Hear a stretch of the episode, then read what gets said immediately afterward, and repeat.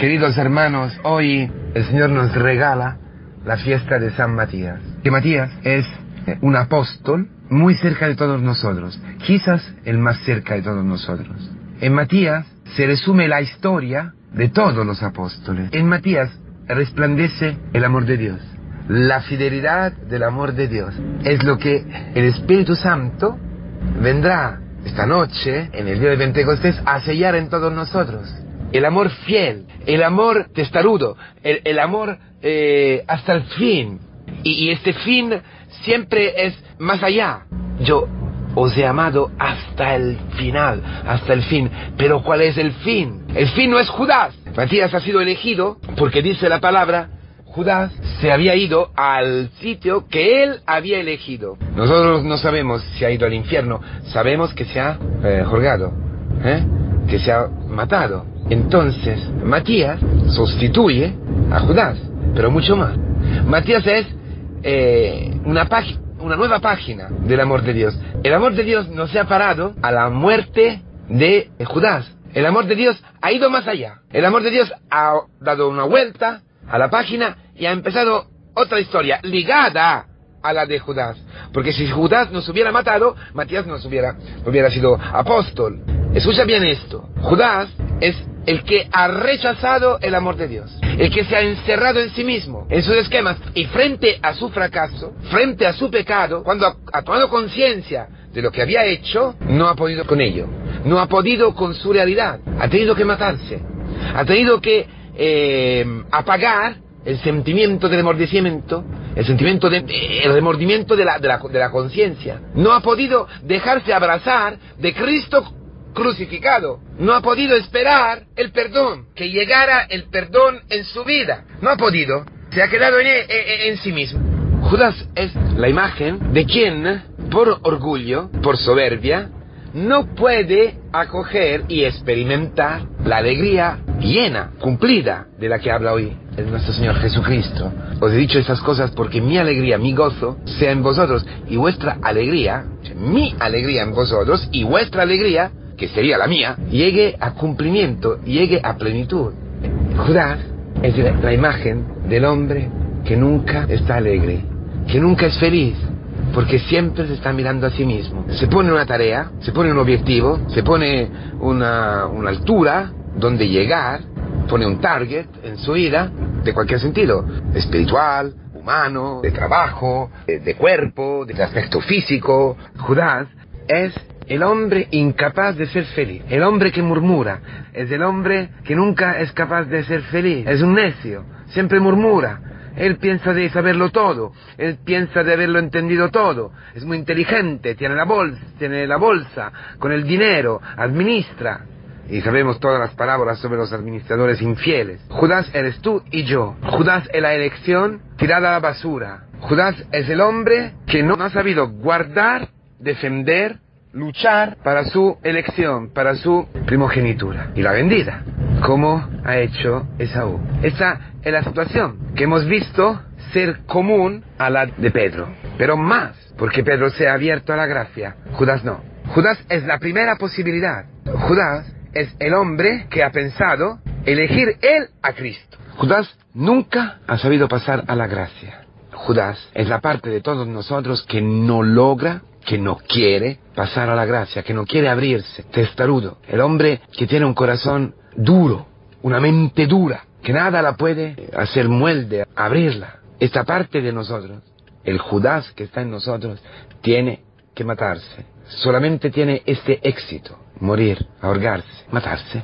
Ir al sitio que Él ha elegido. ¿Cuántas veces nosotros hemos ido al sitio donde nosotros queríamos ir? otro te, enseñará y te llevará donde tú no quieres ir. Judas es el revés. Es el hombre que va solo donde quiere ir, solo donde su cabeza, su razón, le dice que es la verdad, que es el sitio justo. Entonces va al divorcio, va a pecar, va a sufrir, va a hacer sufrir su novia, va a hacer sufrir su novio, su marido, su amigo, su mujer, sus hijos, sus padres. Lo que toca, destruye. Es el hombre del orgullo, el hombre viejo, el hombre que ha sido elegido y no ha podido permanecer en el amor de Dios. No ha podido permanecer en el amor de Cristo. Entonces ha ido donde Él quería ir. Tú has hecho esa experiencia Yo creo que sí. Yo creo que tú hayas hecho esta experiencia y lo hayas empezado a ver. Algunos más, algunos menos. De todas formas, todos hemos eh, experimentado que tenemos esta parte de Judas, que se va a matar y haciendo sufrir a sí mismo y a los demás. Pero hoy, hoy, se abre una, una puerta frente a Pentecostés, frente a una vida nueva. Finalmente, por fin, puede empezar una vida nueva. Quizás has estado, eh, has estado, has estado de novio con un chico, con una chica, que se ha portado contigo, o, tú te has portado contigo, con, con, con ella o con ello, o con él, como Judas. Lo has traicionado, le has hecho sufrir, y has sufrido la traición del otro, ver eh, fracasar eh, eh, tus planes de, de, vida, tus planes de amor. No es cierto que tenga que terminar así. No. Hoy es impresionante porque hoy es, es con San Matías, nosotros festejamos, nosotros alabamos al amor de Dios que es más de Judas, es más de la parte de Judas que nos ha hecho sufrir y ha hecho sufrir quien está a nuestro alrededor, que ha machacado y ha destruido amores, relaciones, situaciones, amistades. Cristo tiene poder sobre eso. Hay un lugar que es para ti.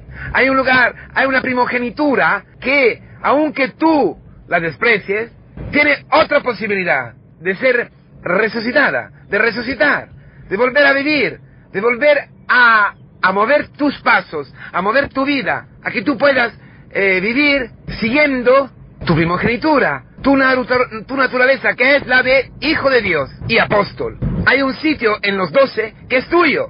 Tu hombre viejo lo ha destruido. Tu hombre viejo se ha ahorgado. Tu hombre viejo se ha matado. Tu hombre, tu hombre viejo ha ido donde querías y se ha matado. Bien. Hoy, no me, mal, claro, porque ha sufrido. Pero hoy va a empezar otra cosa nueva. Hoy la resurrección de Cristo llega a ti. La resurrección de Cristo, la vida nueva de Cristo, la obediencia, el amor al otro, esto que ha dicho hoy el Señor, como el Padre me ha amado, así os he amado, permaneced en mi amor. Si guardáis mis mandamientos, permaneceréis en mi amor, lo mismo que yo he guardado y permanezco. Esto es la raíz de la alegría. Esta es la posibilidad de ser alegre, guardar el mandamiento, guardar la misión, porque mandamiento quiere decir misión, lo hemos visto muchas veces. En hebraico la palabra mandamiento no es algo de eh, moralista, de legalista, ligado a un esfuerzo. No, es pura gracia, porque por eso el Señor dice, no sois, no sois vosotros que me habéis elegido a mí, sino que yo os he elegido. Yo he pensado en ti, yo me he fijado en ti así como eres. Yo sabía que tú te ibas a matar, yo sabía que tú ibas hasta allá, que eres un tonto, que eres un cobarde, que eres un pecador.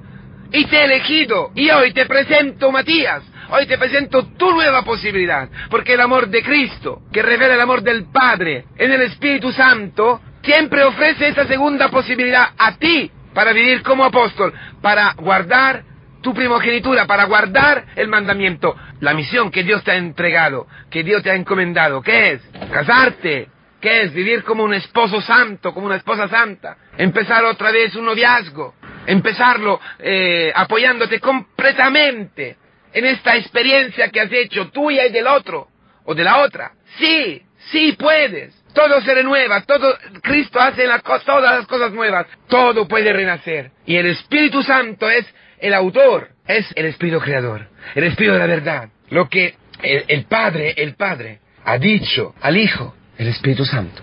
Las palabras del Padre son el aliento, son empapadas, movidas, y llegan a ti por medio del Espíritu Santo, que la te la deja escuchar y te la hace acoger y guardar para que se graben en ti.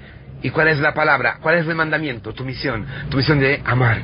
Amar, permanecer, vivir, morar, eh, arraigarse, arraigarse, poner las raíces, poner toda la vida en la roca que es Cristo, que en este amor que, va más allá de todo. Este amor que no, ¿qué puedo decir más?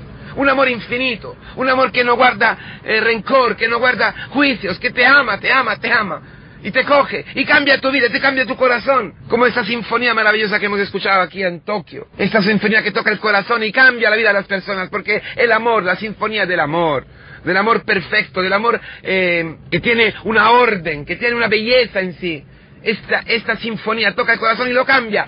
Y este es el soplo del Espíritu Santo, que hoy va a llegar a ti. Y tú puedes empezar algo nuevo, que tú ni, te puedes imaginar. Lo viejo ha pasado. Perdona, Perdona al otro, perdónate a ti mismo, perdónate, perdón, Padre, perdónale, porque no saben lo que hacen.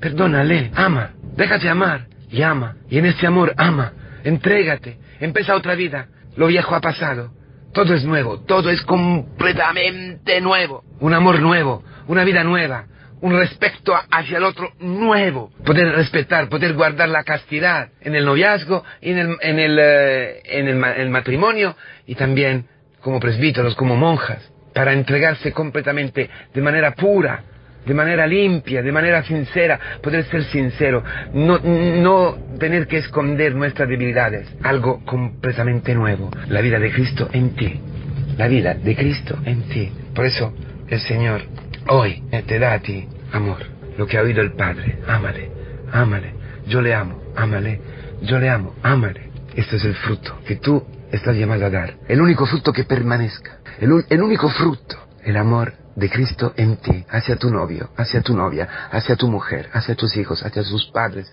hacia tu hermano, hacia tu enemigo, cuando el otro se vuelva enemigo, cuando luego, cuando el otro te decepcione, cuando el otro no es, no sea lo que tú esperabas ser, pensaba seas. Esto es el fruto que permanece.